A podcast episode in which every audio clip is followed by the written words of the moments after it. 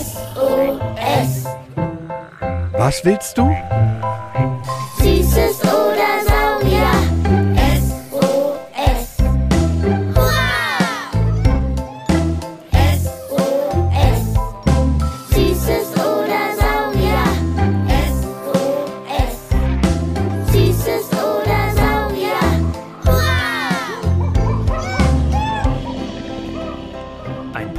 Über alles, was krabbelt, stampft blubbert. und fliegt. Wir haben Süßes Und wir haben Saurier. heute mit Tierischen Rekorden. und den schnellsten, langsamsten, am hochhüpfendsten. Und ausgestorbenen Mega-Megatieren. Drei, zwei, eins. Los! Go Kali! Go Sparky! Go Kali! Go Sparky!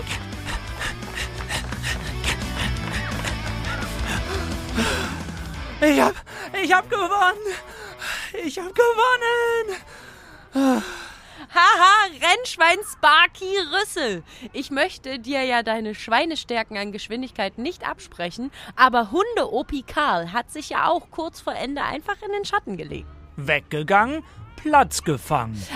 Aber ich muss schon sagen, ich bin begeistert, wie tüchtig ihr beide durchgezogen habt. Ich hätte nicht gedacht, dass Carly noch mit dir so gut mithält, so alt wie er ist. Außerdem hat er super kurze Beine, unser kleiner Corgi-Mischling. Hat nicht die Queen von England auch Corgis? Claro, deshalb ja auch King Karl. Aber mal wirklich, wie schnell können wir Schweine eigentlich rennen? Und ein Corgi? Und du als Mensch, wenn du nicht heute so rennfaul wärst. Und was ist überhaupt das schnellste Tier der Welt? Fragen über Fragen. Hm, ich schätze, dass Menschen die langsamsten sind von den drei genannten. Dann kommt das Schwein und dann der Corgi. Aber wie schnell genau? Keine Ahnung. Und das schnellste Tier? Ich glaube, es hat Tupfen auf dem Fell. Ein Dalmatiner? Oder ein Rehkitz? Da Babys in der Regel nicht die schnellsten sind, schätze ich leider nein. Aber hey, ihr Kids da draußen, ihr da mit Süßes oder Saurier auf den Ohren oder im Radio, ihr habt einige Fragen zu den Rekordhaltern, Besten der Besten im Tierreich.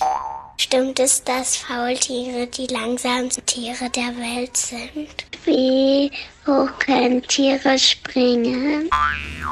Au, Backe, das sind ja hammergute Fragen von euch.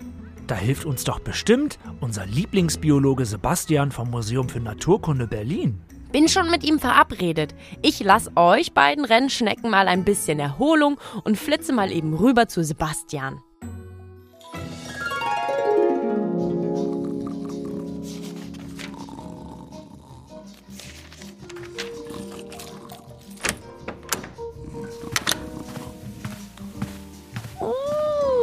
Gemütlich ihr es euch gemacht habt.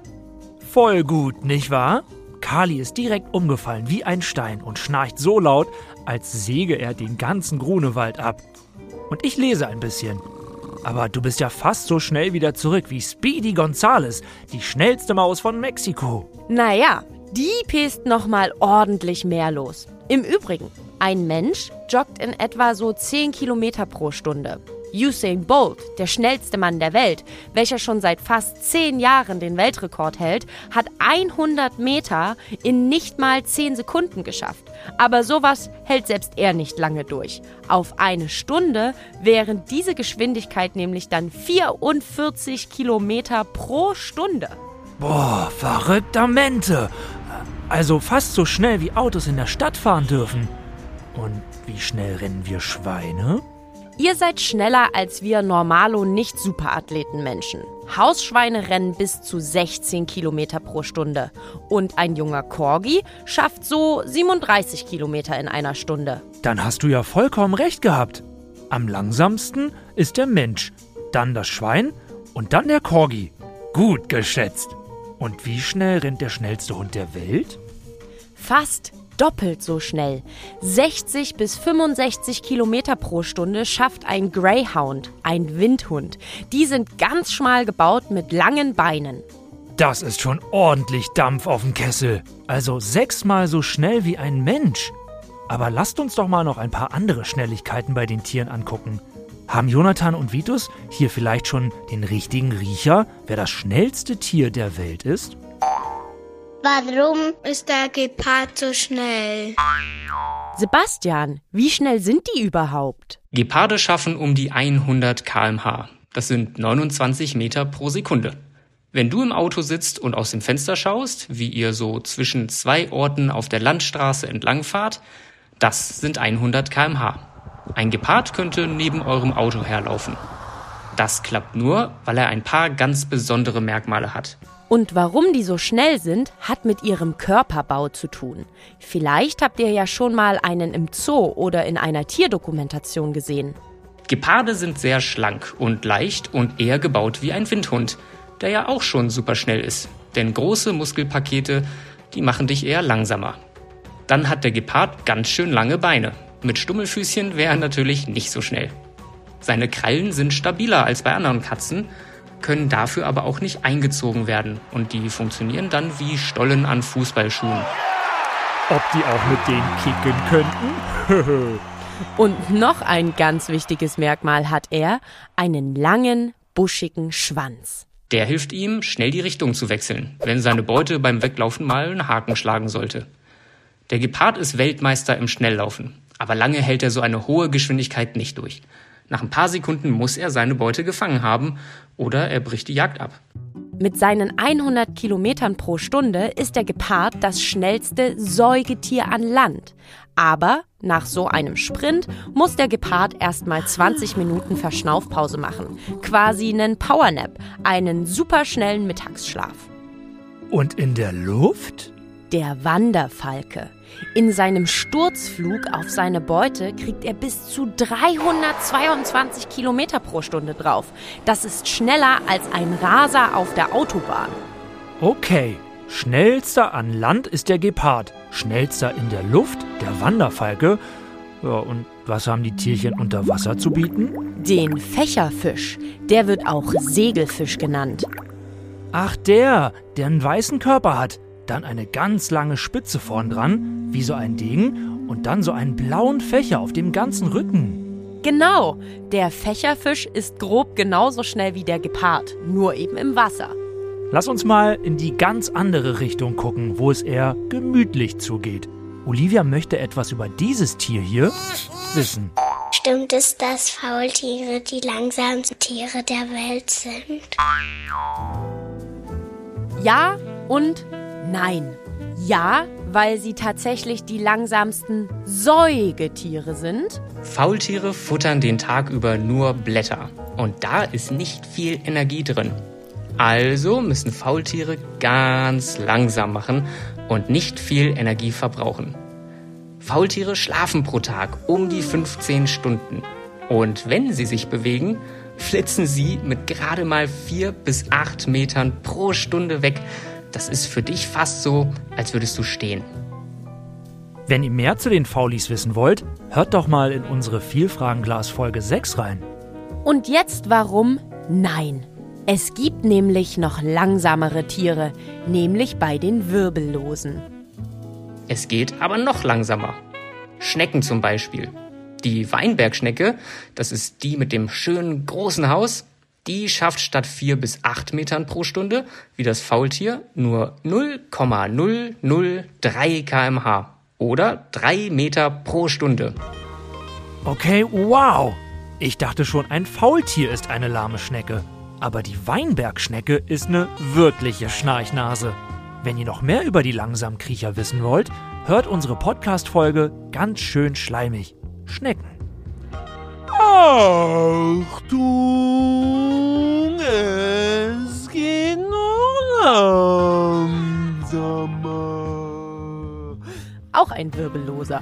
Seesterne im Meer tippeln statt 3 Metern, wie die Schnecke, nur einen halben Meter pro Stunde.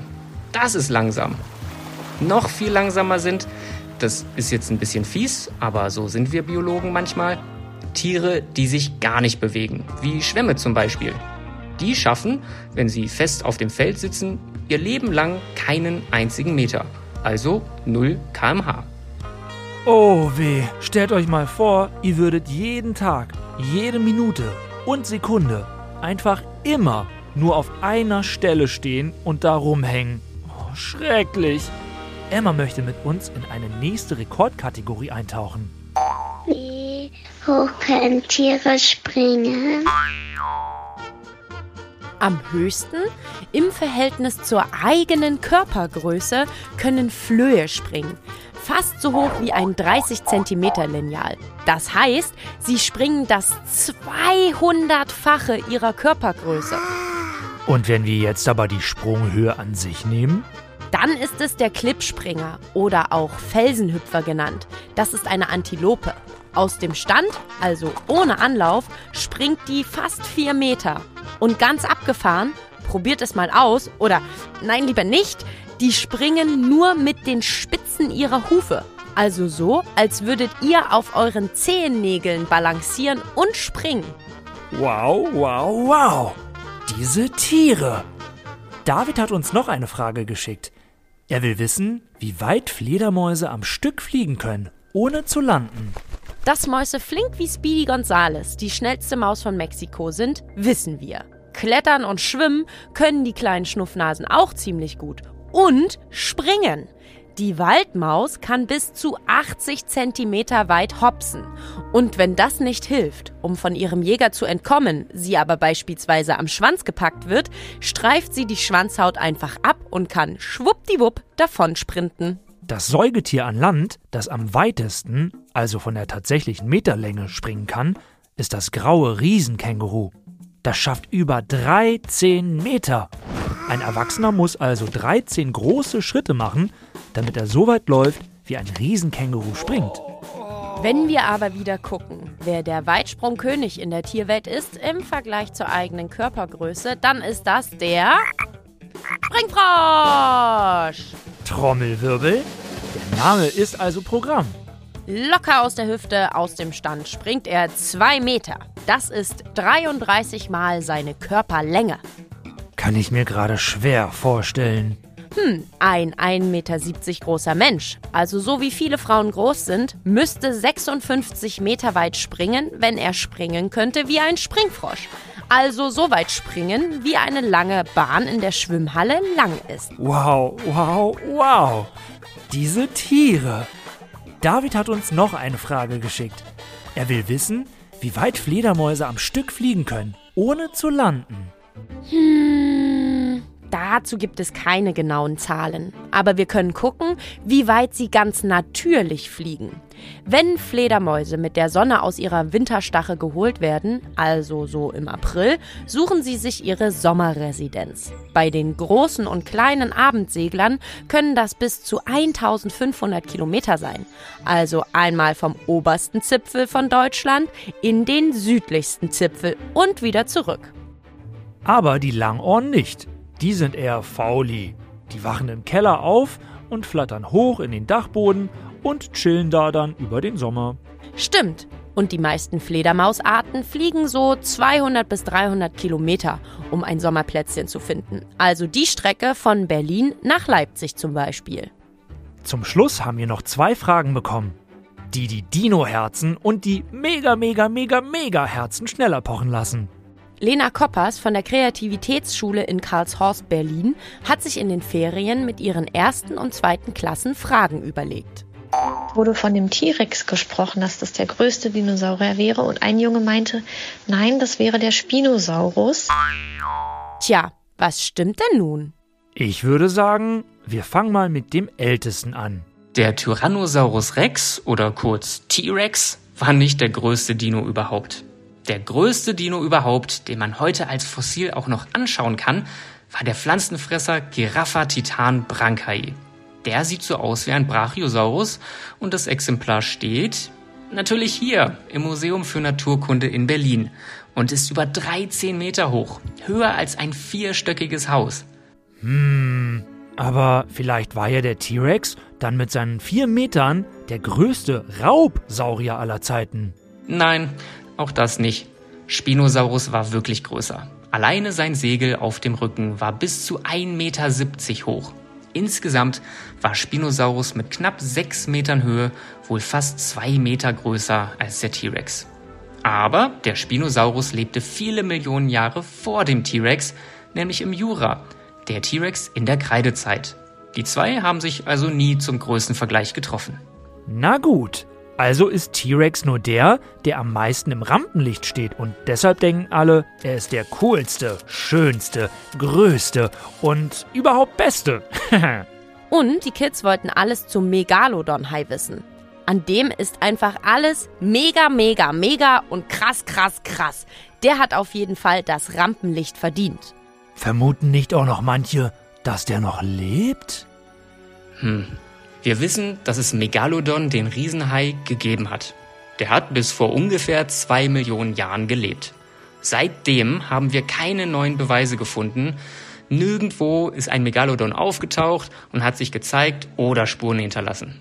Und Sebastian sagt auch, Ein heute noch lebender Megalodon müsste mit seinen 20 Metern Länge ein richtiger Heimlichtuer sein, dass wir ihn immer noch nicht nachweisen können.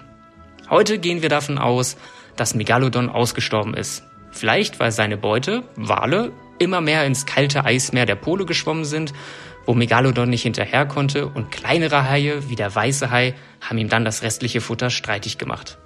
Aber die Weltmeere sind groß und deswegen denken viele Menschen, vielleicht auch du, wer weiß, vielleicht gibt es da draußen noch Megalodons. sein Name kommt aus dem Griechischen, Megalodon. Megas steht da für groß und Odon für Zahn. Also hatte er riesige Zähne? Nicht nur sehr lange, sondern auch sägezahnartige und vor allem herzförmige Zähne hatte der. Einer so lang wie die Hand eines Erwachsenen. Und er hatte sogar insgesamt 267 Zähne in seinem Maul. Also knapp zehnmal so viele wie wir Menschen. Und riesig war das Maul erst. Der hätte sogar einen Smart verschlucken können, diesen kleinen Stadtflitzer. Du meinst die Hutschachtel namens Auto, den Elefantenrollschuh, der in jede Parklücke passt? Genau den. Mega! Mit einem Haps wäre der im Mund. Mit einem Haps hat er auch Delfine, Pottwale, Robben und Seekühe einfach so verschlungen. Der Megalodon ist auch das Tier mit der höchsten Beißkraft, das jemals gelebt hat. Der hat zehnmal so viel Kraft in seinem Gebiss wie ein weißer Hai. Mega! Mega! Megalodon! Apropos Hai. Noch ein Funfact zu dieser faszinierenden Tierart. Auch das Tier, das unter den Wirbeltieren am ältesten wird, ist ein Hai. Der Grönlandhai. Mindestens 400 Jahre alt können die werden. Also mehr als viermal so alt wie eine richtig alte Uroma oder ein Uropa. Die Grönlandhaie werden auch Eishaie genannt und leben im Nordatlantik und Nordpolarmeer. Egal ob Megalodon oder nicht, Haie sind einfach mega. Unbedingt. Los, los! Es ist wieder Zeit. Testet euch selbst, macht einen Strich für alles, was ihr euch gemerkt habt von unseren Rekordtieren. Erstens, die schnellste Hunderasse ist der Greyhound, ein Windhund. Er rennt bis zu 65 Kilometer pro Stunde und ist damit fast sechsmal so schnell wie ein entspannter Jogger. Zweitens, der Gepard ist das schnellste Tier an Land. Er sprintet bei der Jagd bis zu 100 Stundenkilometer. Drittens, mit über 300 Kilometern pro Stunde ist der Wanderfalke das schnellste Tier in der Luft. Und der Fächerfisch ist im Wasser das schnellste Tier. Viertens, das Faultier ist das langsamste Säugetier. Es schafft 4 bis 8 Meter pro Stunde. Bei den wirbellosen Tieren geht es noch langsamer. Die Weinbergschnecke schiebt sich 3 Meter die Stunde voran, der Seestern gerade mal 50 Zentimeter und ein Schwamm bewegt sich niemals von seinem Platz weg. Fünftens, der Floh ist der beste Springer im Verhältnis zur Körpergröße. Mit fast 30 Zentimeter Höhe pro Sprung springt er 200-fach mal höher, als er groß ist. Sechstens, bei den Säugetieren springt der Klippspringer einer Antilope am höchsten, nämlich fast 4 Meter. Siebtens, am weitesten bei den Säugetieren springt das graue Riesenkänguru mit mehr als 13 Metern ohne Anlauf. Achtens, der Giraffa-Titan Brankai ist der größte Dino, den es gab. Ein Pflanzenfresser mit über 13 Metern Höhe. Neuntens, der Megalodon ist ein längst ausgestorbener Riesenhai, der das stärkste Gebiss aller Zeiten hatte. Mit seinen 267 säbelartigen, herzförmigen Zähnen konnte er zehnmal so doll zubeißen wie ein weißer Hai. Zehntens, das Tier, das am ältesten wird, ist der Grönlandhai. Er wird mindestens 400 Jahre alt. Mega, diese Tiere.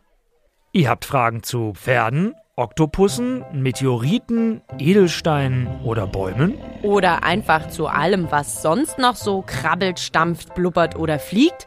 Na dann fragt das doch einfach Sparky von der Berliner Sparkasse und mich und sendet uns eine Sprachnachricht an 0176 921 36208. Beim nächsten Mal gucken wir, wie wir alle ein bisschen besser mit der Umwelt umgehen und sie schützen können. Und wir erfahren, warum es super wichtig ist, Hundekacke und Zigarettenstummel aufzuheben. Und wie ihr der Umwelt helft, indem ihr in die Badewanne pinkelt. Warum, wieso, weshalb? Beim nächsten Mal. Damit auch eure Lieblingserwachsenen richtige Tierprofis wie ihr werden, erzählt ihnen von Beats and Bones. Da erklären die Forscherinnen und Forscher vom Museum das alles für die Erwachsenen. Bei Spotify und iTunes könnt ihr jetzt auch unseren Podcast bewerten. Da würden wir uns sehr drüber freuen. Da können euch eure Lieblingserwachsenen bestimmt helfen. Heute habe ich einen Witz. Einen schlechten.